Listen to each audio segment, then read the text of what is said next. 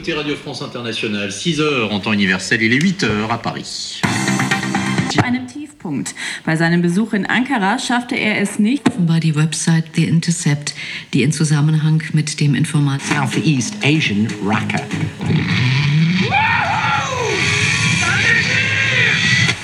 Abend mehrere tausend Menschen der Opfer des Anschlags vom Samstag gedacht.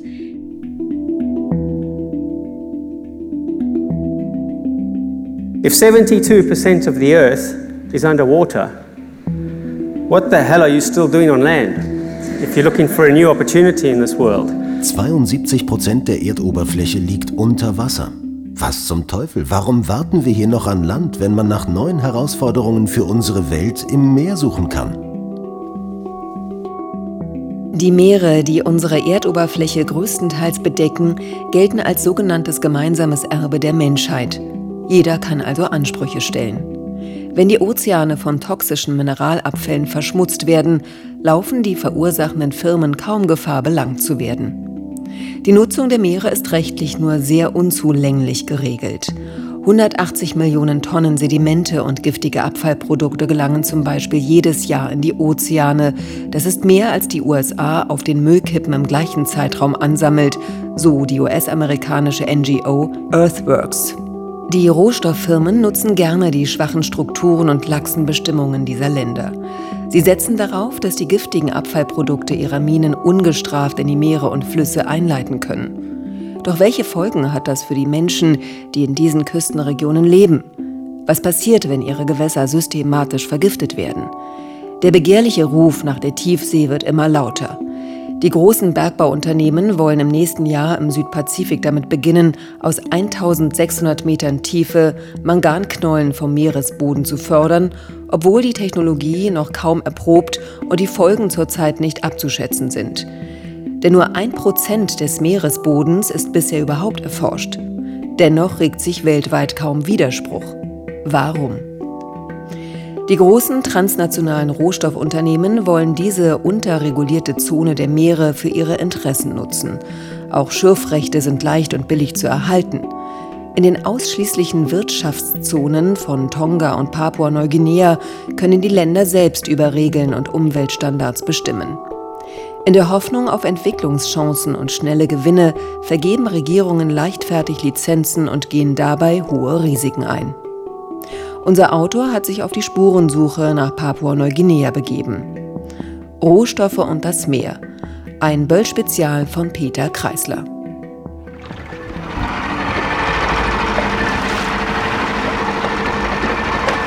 Das kleine Stahlboot rast an diesem düsteren Morgen über das graue Wasser der Bismarckbucht.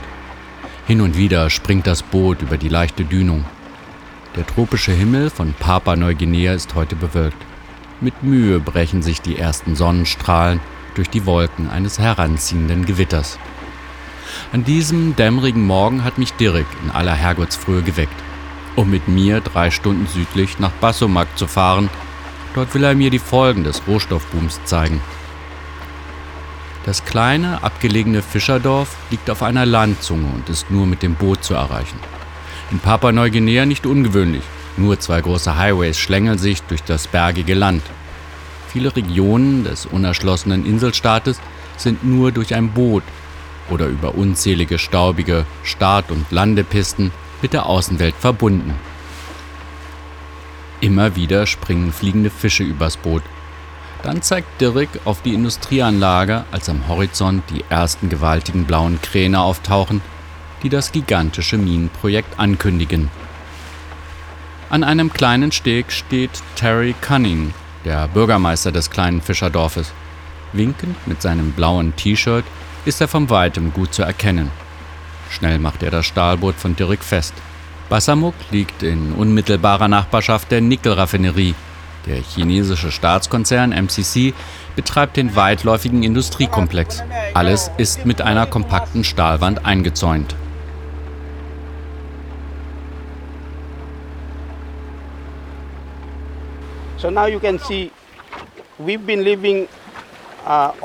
So, jetzt können Sie sehen, dass wir, um zu überleben, vom Land und dem Meer abhängig sind.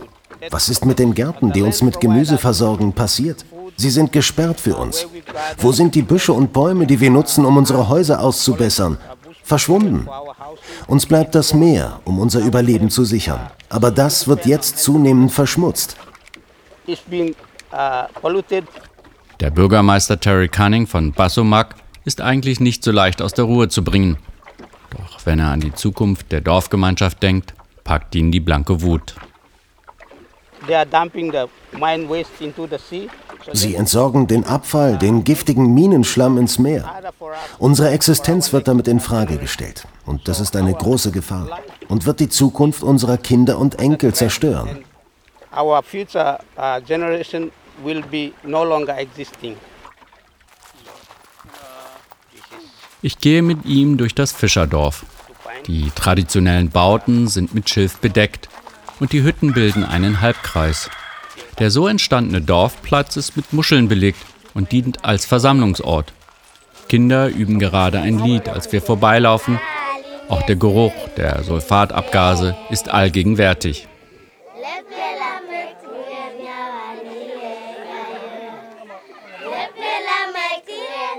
Denn gleich gegenüber der kleinen Bucht, also nur einen Steinwurf entfernt, beginnt das Gelände der Raffinerie.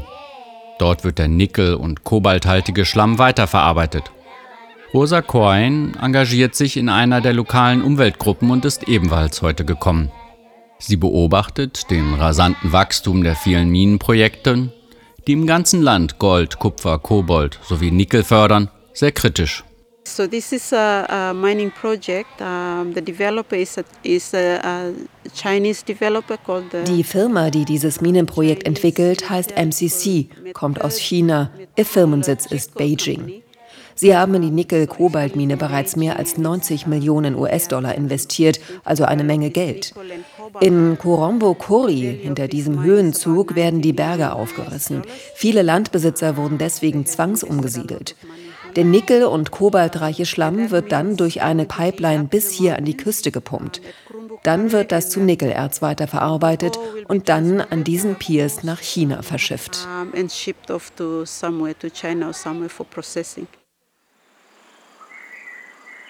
Was passiert mit den Abfallprodukten, nachdem sie 153 Kilometer durch die Pipeline zur Küste gepumpt wurden und dann hier zur Verarbeitung anfallen?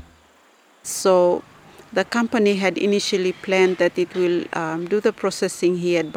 Der Minenbetreiber entschied, dass Nickelschlamm in Basumak hier weiterverarbeitet wird. Die Abfallprodukte des schwermetallhaltigen Schlamms sollen dann einfach mit einer Pipeline ins Meer gepumpt werden. Als unsere Bevölkerung davon hörte, regte sich Widerstand. Niemand wollte eine Mine, die das Meer vergiftet. Also klagten sie vor Gericht. Der Gerichtsprozess dauerte drei Jahre und schließlich, im Dezember 2010, kam das Urteil. Der Supreme Court, also die oberste Gerichtsinstanz von Papua-Neuguinea, erlaubte in dem Urteil dem chinesischen MCC-Konzern, die toxischen und schwermetallhaltigen Minenabfälle einfach hier ins Meer zu pumpen. Um, so the company now can dump its um, tailings in the sea. Welche Folgen würde das für die Fauna und Flora des Meeres haben, frage ich Rosa Coyne. Sie sagen uns, dass es keinen Effekt auf das Meeresleben haben würde. Aber stimmt das? Sie schüttelt daraufhin ihren Kopf und blickt verzweifelt. Rosa Coyne weiß, dass sich die Menschen an ihren Küsten hauptsächlich von den Fischen ernähren. Vereinzelte Fischer fangen mit kleinen Outriggers, den traditionellen hölzernen Auslegerkanus, in den küstennahen Gewässern. Fische sind hier die wichtigste Eiweißquelle, wie sie weiter erklärt. Niemand könnte mal schnell in den Supermarkt gehen und sich dort was kaufen. Die kleine energische Frau lässt nun ihren Blick über die weite Bismarckbucht schweifen. Da hinten gibt es noch weitere Minen, die ihren Schlamm ins Meer einleiten und zeigt dabei Richtung Süden. Die chinesische MCC ist also kein Einzelfall. Führende transnationale Rohstoffunternehmen greifen auf die simple Lösung zurück, den Minenabraum einfach in die Meere zu schütten oder mit Rohren einzuleiten. Die absolute Oberliga der Rohstoffunternehmen machen das so, wie Rosa erklärt, wie die schweizerische Glencore, die australisch-britische BHP Billiton oder aber die australische Firma Rio Tinto sind darunter. So we're talking about all this toxic waste going into the sea here. Wenn die transnationalen Minenunternehmen kommen, zerstören sie unsere Umwelt. Damit gefährden sie auch unsere Nahrungsmittelsicherheit. Wir wissen aus Erfahrung, was das heißt, wenn diese schwer metallhaltigen Stoffe oder Mineralien in unsere Gewässer gelangen. Denn in der Vergangenheit gab es auch andere Minenprojekte. Sie führen zu einer hohen Toxizität. Und diese Gifte werden sich am Ende auch in den Fischen ablagern. Das wird einen langfristigen, einen schädlichen Effekt für unsere Bevölkerung haben. Die Minengesellschaften sehen das natürlich anders. Sie sagen, dass ins Meer geleiteter Abraum, Geröll oder Abfallprodukte sich schnell im Meer verteilen und die giftigen Stoffe und Chemikalien im Wasser stark verdünnen würden. Das hätte keine ernsten Auswirkungen auf das Ökosystem der Meere. Dem widerspricht eine unabhängige Studie von schottischen Meereswissenschaftlern. Sie untersuchten weitere an der Küste gelegene Minenprojekte in Papua-Neuguinea, die seit langem den Minenschlamm ins Meer leiten. So betreibt seit 1997 die kanadische Firma Newcrest Mining Limited auf der Insel Aniloam in der westlichen Provinz New Ireland ein Goldbergwerk. Die Mine produzierte 10 Millionen Feinunzen Gold das entspricht bei einem aktuellen Marktwert von 1133 Euro pro Unze Gold ein Gesamtwert von 11 Milliarden 330 Millionen Euro, wie ich auf der Webseite des Unternehmens erfahre. Die schottischen Meereswissenschaftler untersuchten in ihrer Studie die Auswirkungen der Goldmine für das südpazifische maritime Ökosystem. Die Auswirkungen auf das Meeresleben durch die Goldmine waren massiv, der eingeleitete giftige Abraum bei den Inseln Lihir und Messima in Papua-Neuguinea war in einem viel weiteren Umkreis zu finden als vorhergesagt. So die Scottish Association for Marine Science, kurz SAMS. Und nicht nur die Menschen in Papua-Neuguinea sollten besorgt sein. Rosa Cohen weist an dieser Stelle auf einen bedenklichen Zusammenhang hin. While we're talking about local consumption, um, the PMIZ promises fish for the European market. Während wir gerade über den lokalen Fischverbrauch reden, wird in unseren Gewässern auch Thunfisch für den europäischen Markt gefischt. Noch wissen wir nicht, wie die Auswirkungen dieser Nickelmine auf den Thunfischbestand sein werden. Wir wissen jedoch um die toxische Wirkung in der Nahrungskette von Minengeröll und den eingeleiteten Abfallprodukten. Es wird unsere Menschen langfristig betreffen.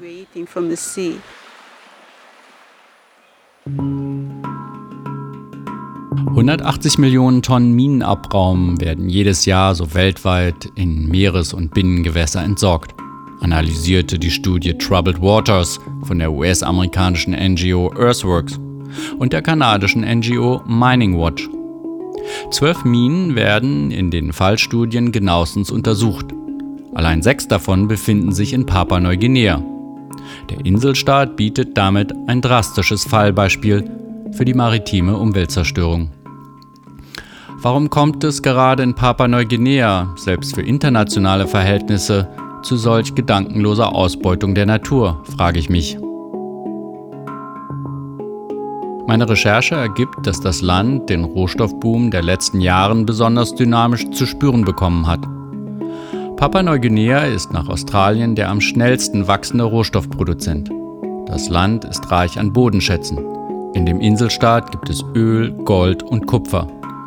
Wichtigste Gewinner sind laut einer Studie von Transparency International Abgeordnete und Kabinettsmitglieder in der Hauptstadt Port Moresby, die sich an Steuereinnahmen und an den Schmiergeldzahlungen der Investoren bereichern und sich dafür mit Lizenzen und Zulachsen Umweltauflagen bedanken. Auf dem Korruptionsindex steht Papua auf Rang 150 bei 176 gelisteten Ländern. Die laschen Umweltauflagen werden von den transnationalen Rohstoffkonzernen gerne ausgenutzt, denn das senkt die Produktionskosten erheblich und damit auch das Risiko von Verlusten.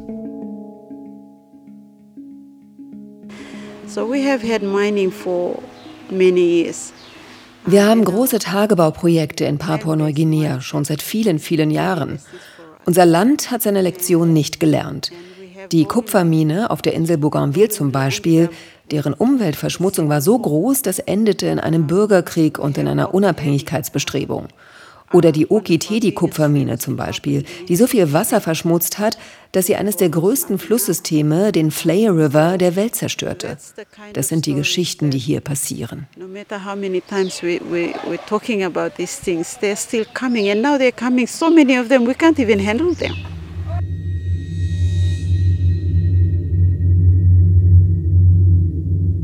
Die Okitede-Mine wurde von BHP Billiton betrieben und war in den 80er Jahren das größte erschlossene Kupfervorkommen. Der brechende Damm eines Senkbeckens überschwemmte den Fly River mit kupferhaltigem Sediment. 1300 Quadratkilometer Flussdelta wurden zerstört. Bis heute einer der größten Umweltkatastrophen der Welt, so die Weltgesundheitsorganisation WHO. But what is going to happen? Again, the end result is always the same. We are left Es ist doch immer das Gleiche. Am Ende bleibt uns eine Umwelt, die verschmutzt ist. an environment that's polluted. Hier in Bassamuk werden 5 Millionen Tonnen jährlich an giftigen Minenabraum ins Meer gepumpt. So die Vorabschätzung von der Bergbaufirma MCC. Ein Vorgehen, das noch nicht mal in den meisten Betreiberländern erlaubt ist, so Rosa Coyne. China is going to dump here in our seas. This method of Selbst in China ist das Einleiten der Minenabfälle ins Meer verboten. Warum erlaubt das denn unsere Regierung von Papua-Neuguinea dem staatlichen chinesischen Minenbetreiber, frage ich mich. Sie sind natürlich froh, dass sie unser Meer als Müllhalde nutzen dürfen. Auch in Norwegen, der Türkei sowie Kanada wird auf diese Methode, den Minenmüll so zu entsorgen, zurückgegriffen. and we happen to be Aber wir sind doch keine Versuchstiere. Ist das eine gute Sache, die sich Menschen antun können? Wo ist die Moral?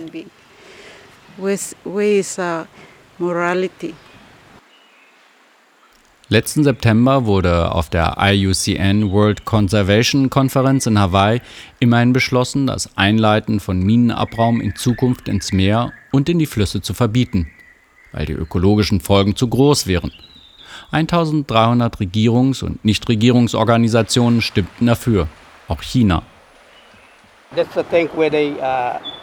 uh, Ich zeige Ihnen jetzt den Tank, von wo aus der giftige Schlamm zu uns in die Bucht geleitet wird. Terry Cunning, der Bürgermeister des kleinen Fischerdorfes, geht mit uns durchs Dorf zurück zum Meer. Er will es sich nicht nehmen lassen, uns die Abfallanlage der Mine zu zeigen, aus dem Minenschlämme ins Meer gepumpt werden. Mit Rosa, Derek und Terry Cunning fahren wir über die Bucht. In ein paar Minuten kann man ganz nah an den Industriekomplex ranfahren. Hin und wieder kann man durch eine Lücke in der Wand aus stählernen Profilblechen einen Blick auf die chinesische Industrieanlage werfen, die zurzeit bereits im Probebetrieb läuft. Uh, Sehen Sie den blauen Tank? Dort wird das Meerwasser mit dem giftigen Abfallschlamm der Mine vermischt. Schon jetzt sehen wir die ersten weißen Ablagerungen auf den Korallen, aber auch auf den Steinen der Bucht. Das gelbe Zeug dort am Schornstein, das sind die Sulfatabgase. Das Meer ist ruhig und das Wasser ist türkisblau. Palmen am Strand spenden Schatten. Die leichten Wellen plätschern einlullend dahin. Diese friedliche Szenerie könnte aus einem Urlaubskatalog stammen. Niemand vermutet hier eine kontinuierlich strömende giftige Quelle. uh, uh, Genau hier müsste eigentlich das Rohr der Mine im Meer enden, meint der Bürgermeister. Wir alle schauen ins tiefe Wasser, uh, doch nichts kann man im dunklen Blau erkennen.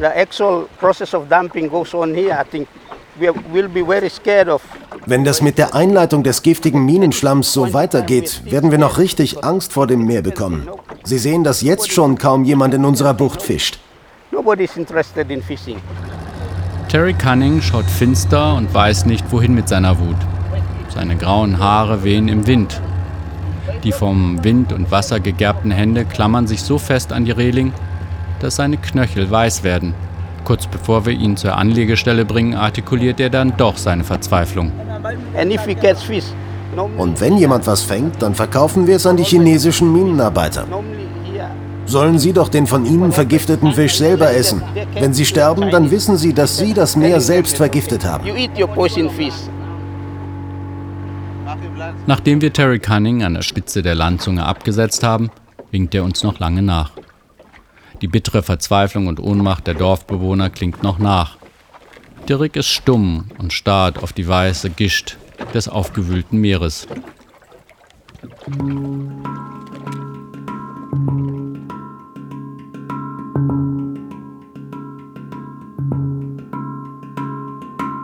Papua-Neuguinea hat eine lange Tradition, seine Flüsse zu vergiften.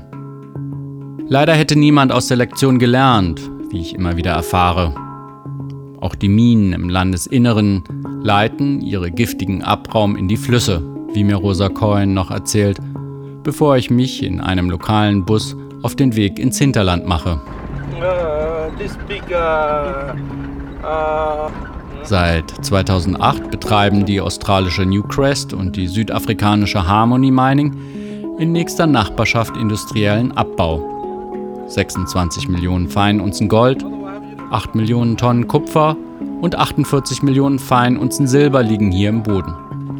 Es ist nur der Auftakt für 20 weitere Kupfer-, Gold- und Kobaltgruben, die bereits eine Lizenz besitzen. Hier landet das Geröll, Sand, aber auch säurehaltiger Abfall im Fluss.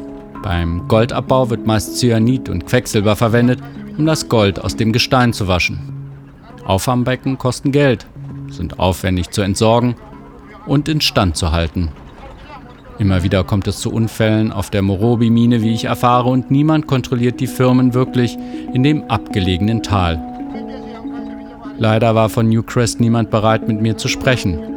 Die Eingangstore bleiben verschlossen. Schilder warnen vor der Weiterfahrt. Dafür treffe ich Mary auf einer Sandbank am braun-grauen Fluss. Der Fluss fließt jetzt langsamer als früher. Immer mehr Geröll und giftiges Sediment lagern sich ab. Was da vorne wie eine Sandbank aussieht, war vor einigen Jahren mein Garten. Jetzt wächst dort gar nichts mehr. Mary ist 35 Jahre alt und Mutter von drei Kindern. Ihre Hütte steht inmitten eines monochromen Ensembles aus struppigen Büschen sowie Wind und Wasser und Sonne gebleichten Holzstümpfen. Nur die Wäsche auf der Leine sorgt für ein paar Farbtupfer. Sehen Sie sich meine Beine an. Hier, den großen Ausschlag an Füßen und Fesseln. Den habe ich, weil ich durch den Fluss durchwarten muss. Giftige Stoffe müssen im Wasser sein. Anders kann ich es mir nicht erklären.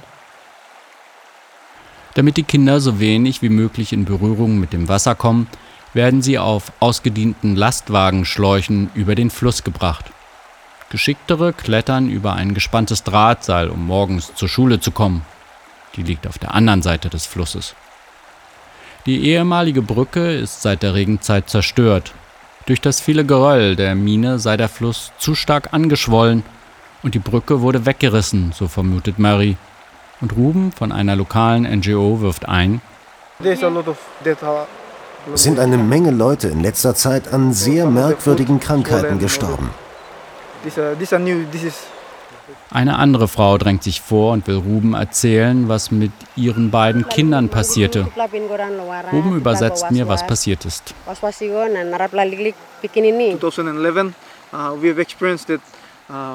Die beiden Jungs gingen in den Watu-Fluss und tranken vom Flusswasser, in dem auch viele Chemikalien sind. Einer ist daran gestorben. Ruben engagiert sich in den Dörfern. Es gibt keine wissenschaftliche Studie, die die gesundheitliche Auswirkung, die das Cyanid der Goldmine im Flusswasser hier untersucht, geschweige denn eine gut funktionierende Krankenversorgung für die Menschen. Ruben baut jetzt Wasserrohrleitungen und versucht so, die Dörfer mit frischem Quellwasser aus den höher gelegenen Bergen zu versorgen. Niemand darf das kontaminierte Flusswasser mehr trinken, wie er immer wiederholt. Auf dem Rückweg zur Küste muss der Bus am Dorfeingang lange warten, um sich dann durch den dichten Stau einer langen Beerdigungsprozession durchzudrängeln. Woran die junge Frau gestorben ist, weiß hier jedoch niemand so genau. Die Lebenserwartung in Papua-Neuguinea ist 61 Jahre. Wegen mangelnder Versorgung hier auf dem Land ist sie insgesamt noch niedriger. Es kommt in den Familien schnell zu Gewaltexzessen. Wenn die Frustration der Menschen sich entlädt, wird Streit auch mit Macheten und Äxten ausgetragen, wie mir eine Ärztin von Médecins Sans Frontières MSF berichtet. Die Organisation Ärzte ohne Grenzen betreibt in den Bergen eine Klinik für Gewaltopfer.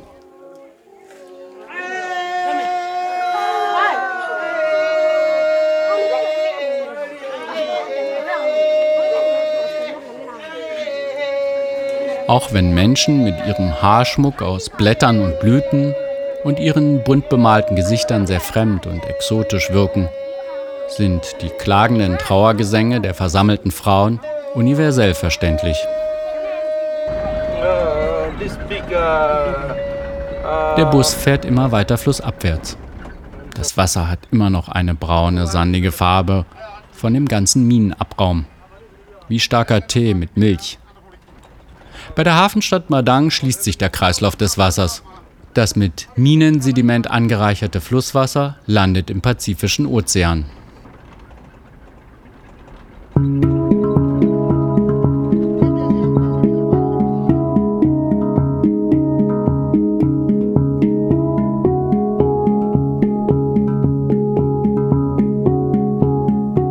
Dirk hat mich an diesem Morgen früh geweckt.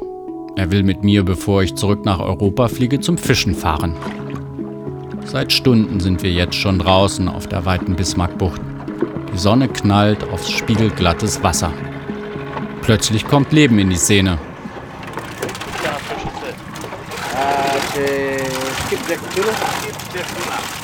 Wild schlägt der gefangene Thunfisch um sich. Der junge Fisch dient als Lebendköder und wird jetzt an einen Haken gehängt. Gefangen unter einer Boje hängend, ist er leichte Beute für die Raubfische. Sie werden vom Glitzern und Blinken des sich bewegenden Fisches angelockt. Dirk erzählt, während er weiter arbeitet, wie es ist, wenn er alleine auf dem Meer ist und nur mit einer starken Nylonleine auf große Fische wartet. Wenn einer dieser 100 Kilo schweren Barracudas, Thunfische und Marline anbeißt, muss der alte Mann den Fisch stundenlang niederkämpfen ihn an einer langen Nylonleine müde schwimmen lassen. Erst dann kann er den erschöpften Fisch ins Boot ziehen. Ein archaischer Kampf. Ich versuche mir vorzustellen, wie der drahtige Mann in dem winzigen Stahlboot einen drei Meter großen Thunfisch niederringt.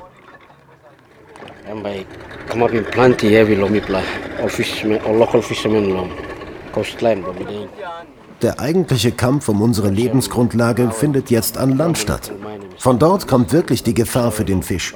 Die Menschen planen Minen und verschmutzen das Meer. Meint Dirk nachdenklich, während er den Lebendköder an einem anderen Schwimmer prüft. Ein großer Marlin hat sich gerade galant an einem Thunfischköder am Haken vorbeigebissen. Nur den Kopf hat er übrig gelassen. Hier seht, dieser Fisch ist schlau. Sie lassen sich nicht einfach überlisten und gehen an die Haken. Und sie kommen auch nicht, wenn das Wasser schlecht ist. Ich sage Ihnen, sie werden bald ganz ausbleiben. Seine Sorge kommt nicht von ungefähr. Das allerneueste Vorhaben ist wahrscheinlich nur hier möglich. Der Südpazifik wird sich dann in ein gigantisches Experimentierfeld verwandeln.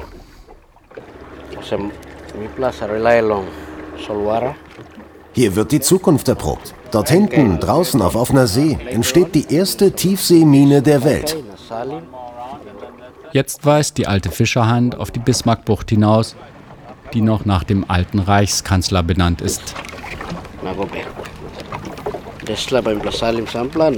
Die erste Tiefseemine wird vom Meeresgrund Rohstoffe abbauen. Kupfer und Gold liegen dort in hoher Konzentration. Das rohstoffreiche Erdreich soll mit Schläuchen aus der Tiefe an die Oberfläche gepumpt und dann gereinigt werden. Das nicht benötigte Geröll und der Sand werden dann gleich wieder ins Meer gekippt. Mit fatalen Auswirkungen auf die Fischschwärme. Dann werden riesige Unterwasserstaubwolken, sogenannte Sediment Clouds, durchs Wasser driften, die scheuen Thunfische vertreiben. Diese Wolken sind voller Schwermetalle und vergiften die Fische.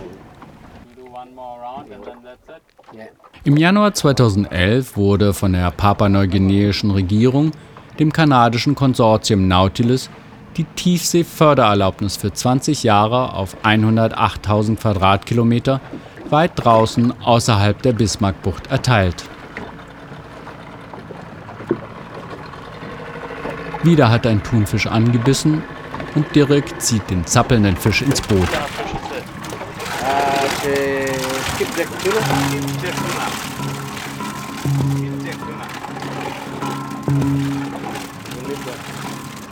Als wir das Boot festmachen, treffe ich Rosa Coin wieder. Rosa versucht mit der kleinen lokalen NGO die Bevölkerung auf die unkontrollierte Ausbeutung des mineralischen Reichtums aufmerksam zu machen. Auch gegen den Tiefseebergbau ist sie aktiv. Ich frage sie, ob die Organisation was über das anstehende Tiefseebergbauprojekt herausgefunden hat. Yeah, so they're talking about um, sending Die Tiefsee-Bergbaufirmen reden davon, dass sie Unterwasserroboter haben, die sie 1600 Meter tief auf den Meeresgrund schicken, um ein bisschen am Boden zu kratzen. Och, wir kratzen doch nur ein bisschen. Aber Rosa traut den Aussagen der kanadischen Firma Nautilus nicht. Wie sehen denn die Pläne nach ihrer Information aus?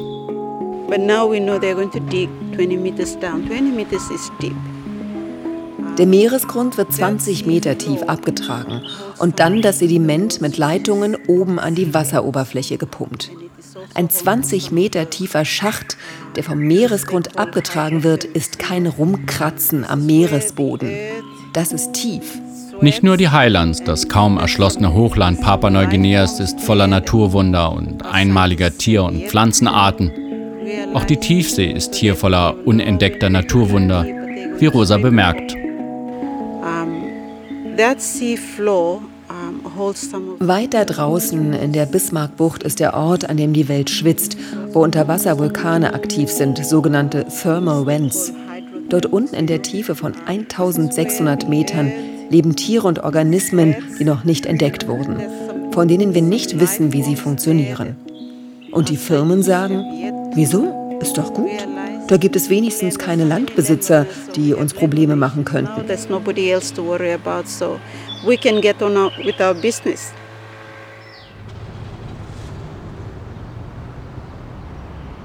Der Bergbau findet ja nicht irgendwo statt. Das sagt Tobias Mark.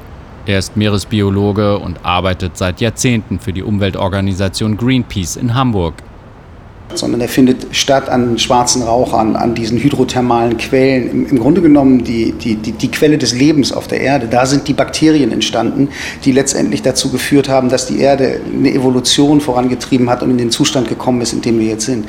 Da gehen wir jetzt ran, ohne wirklich zu wissen, was passiert. Und ähm, ich glaube, da sollten wir tunlichst die Finger davon lassen. Inzwischen bin ich bei der Vertretung von Greenpeace in Berlin gelandet. Hier treffe ich einen alarmierten Meeresbiologen. Keiner weiß, was für Auswirkungen zum Beispiel der Tiefseebergbau auf das Ökosystem der Tiefsee hat. Wir wissen über die Tiefsee so viel wie die, über die Oberfläche des Mars. Man sagt immer Meeresbodenbergbau, aber der Meeresboden ist nicht wirklich Meeresboden, sondern in den allermeisten Fällen ist das so ein Sand-Wasser-Gemisch, so ganz weich. Und darauf liegen zum Beispiel sogenannte Manganknollen, die man fördern will. Wenn man diese Manganknollen fördert, dann geht diese, diese Suspension aus Wasser und Sand in die Wassersäule und zieht riesige Fahnen hinter sich. Und es hat ganz bestimmt extreme Effekte, diese Trübungswolken. Außerdem wird natürlich all das Material, was auf dem Meeresboden abgesunken ist, wird wieder resuspendiert. Das heißt, es geht wieder in die Wassersäule. Wenn man sich zum Beispiel vorstellt, wie viel Plastik wir mittlerweile auf dem Meeresboden haben, wie viel Schwermetalle wir auf dem Meeresboden haben, ähm, wie viel zurzeit noch anorganische Substanzen dort lagern, ähm, dann kann man, sich, kann man sich vorstellen, dass man sehr genau untersuchen sollte, was damit letztendlich passiert. Und genau das haben diese Tiefseebergbaufirmen bis heute nicht getan. Das, was der Tiefseebergbau zurzeit macht, ist ein komplettes Wabankspiel. Schauen wir mal, was passiert. Es gibt im Grunde genommen keine wirklich verlässlichen Abschätzungen über die Konsequenzen vom Tiefseebergbau. Deswegen ist aus unserer Sicht ein Moratorium notwendig für den Tiefseebergbau, bis tatsächlich nachgewiesen ist, was für Konsequenzen das hat. Doch das ist schwieriger als gedacht. Solange keine eindeutigen wissenschaftlichen Erkenntnisse vorliegen, Forscherinnen und Forscher müssen das beweisen, denn solange man nicht weiß, welch ein ökologischer Schaden mit der Tiefseebergbau angerichtet wird, solange dürfen die Firmen ungehindert weitermachen. Der Greenpeace-Mitarbeiter Tobias Mark. Zurzeit ist es umgekehrt. Also die Beweislast ist umgekehrt. Wir müssen beweisen, dass der Tiefseebergbau negative Konsequenzen hat. Nicht die Bergbaufirmen müssen beweisen, dass es eben nicht so ist. Und das ist aus unserer Sicht fatal. This is a dynamic geological environment. What does that mean?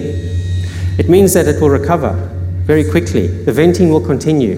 The heat there and the materials that bring in the extremophiles, the bacteria and the snails. Das ist ein dynamisches geologisches Umfeld. Was heißt das? Ganz einfach. Es wird sich schnell erholen.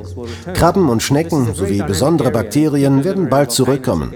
Jeder, der in der Nähe eines aktiven Vulkans lebt, hat bereits erlebt, wie dynamisch das ist. Widerspricht Jonathan Lowe. Lowe ist der geologische Experte von Nautilus. Er sieht nicht, dass vom Tiefseebergbau eine Gefahr fürs Meer ausgeht und bringt seine wirtschaftlichen Interessen während seiner Rede in Portugal so auf den Punkt, wenn er sagt, If 72% of the earth is underwater, what the hell are you still doing on land? If you're looking for a new opportunity in this world. 72 Prozent der Erdoberfläche liegt unter Wasser. Was zum Teufel machen wir hier noch an Land, wenn man nach neuen Herausforderungen für unsere Welt im Meer suchen kann? Um diesen Herausforderungen nachzugehen, will Nautilus bald ferngesteuerte Roboter in die Tiefsee schicken. Der Wasserdruck in 1600 Meter Tiefe und die Temperaturen sind dort unten unglaublich. Die mineralischen Schätze müssen in den Tiefen des Meeres wohl so groß sein, dass sich der Aufwand und das unternehmerische Risiko eines solchen Abenteuers lohnt. Das Unternehmen ist gepackt vom Fieber eines Goldrausches. Ich sage hands off, bitte nicht anrühren, weil unsere oberste Aufgabe ist es, mit den Ressourcen, mit den Mineralien, die wir ähm, an Land haben, äh, ganz anders, nämlich sorgfältig, sparsam und effizient und effektiv umzugehen. Sagt Barbara unmüßig. Jeder Konsument verbraucht in seinem Leben zwei Tonnen Kupfer und 700 Kilogramm Zink. Und in einem Smartphone stecken allein 30 verschiedene Metalle. Gewisse Metalle sind deswegen von entscheidender, ja sogar strategischer Bedeutung. Nur wenn sie ausreichend vorhanden sind, kann sich der technologische Wandel und Wachstum schnell vollziehen. Doch immer häufiger kommt es zu Engpässen, weil bestimmte Metalle plötzlich zu stark nachgefragt werden. Viele Vorkommen liegen auch in Krisenregionen. Es ist so, dass Kobalt unter anderem ja aus dem Kongo kommt, aus der Demokratischen Republik Kongo. Das ist ein äh, Land mit sehr vielen Konflikten, das ist äh, umkämpft. Vermutlich auch, um sich von diesen Bürgerkriegsregionen unabhängiger zu machen, geht man jetzt einen Schritt in die Tiefsee. Ein riskantes Unterfangen, weil man nicht weiß, was man dort unten anrichtet. In den 80er Jahren gab es erste Explorationen. Da hat man mit Karren äh, versucht, eben Manganknollen und ähm, anderes äh, abzuernten. Und heute noch, wenn man sich diese Stellen in der Tiefsee anguckt, dann ist es so, als wäre der Karren gestern über den Boden gefahren. Es gibt keine Sedimente, es gibt gar nichts. Äh, das macht deutlich, dass die Tiefsee ein System ist, in dem alles ganz, ganz langsam vonstatten geht. Auch Manganknollen, die wir ernten wollen, wachsen innerhalb von einer Million Jahre gerade mal 20 bis 25 Millimetern. Also das weiß man schon aus der Forschung. Eins ist klar, für die ungezügelte Jagd nach mineralischen Rohstoffen zahlen auch die Weltmeere einen Preis. Die zunehmende Einleitung toxischer Schwermetalle in die Ozeane hat uns hier in Europa schon längst erreicht. Denn alles, was wir den Weltmeeren antun, tun wir uns am Ende selber an, weiß Tobias Mark. Also Quecksilber ist eine, eine, Substanz, die eingesetzt wird, um zum Beispiel Gold zu fördern. Die Quecksilberkonzentration ist in den letzten 50 Jahren extrem angestiegen, also die, die Hintergrundkonzentration von Quecksilber. Und das liegt an dem Bergbau sozusagen, wie Sie ihn gerade beschrieben haben, dass der gesamte Abraum, der entsteht, dass der einfach ins Meer eingeleitet wird. Das führt dazu, dass zum Beispiel die Weltgesundheitsorganisation zusammen mit der Welternährungsorganisation alljährlich Warnungen rausgibt, dass Schwangere und Kleinkinder keinen großen Thunfisch und keinen Schwertfisch essen sollen, weil die so hoch mit Quecksilber belastet werden. Wenn man in die Blätter der Kontrollorgane ähm, äh, hier in, in Europa schaut, dann stellt man fest, dass also monatlich Thunfischmargen und so weiter aus dem Pazifik zurückgehalten werden müssen, weil die Quecksilberbelastung so hoch ist. Also erstens ist der Konsum zu hoch. Dieser Ressourcen. Wir gehen nicht nachhaltig mit äh, knappen Ressourcen um. Äh, wir haben völlig unterentwickelte Recycling-Systeme. Wir haben vor 20 Jahren begonnen, das Smartphone zu erfinden. Und diejenigen, die das er, er, erfunden haben, haben sich keine Gedanken darüber gemacht, wie wir mit den Metallen, die in einem Smartphone äh, sind, äh, recycl recyclingmäßig umgehen. Wir werfen diese Smartphones weg. Es gibt Elektroschrott ohne Ende auf der Welt, wo wichtige Ressourcen wie Kobalt, Tantal, äh, Gold ähm, verwendet werden. Und wir müssen uns dringend darum kümmern, die Recyclingraten und das, was man Kreislaufwirtschaft nennt, nämlich die Wiederverwendung von Rohstoffen voranzutreiben, dort die Wissenschaft hinzulenken, damit sie Recycling möglich macht, ähm, damit eben genau diese Tiefseeexploration äh, wirklich äh, bleiben gelassen werden kann.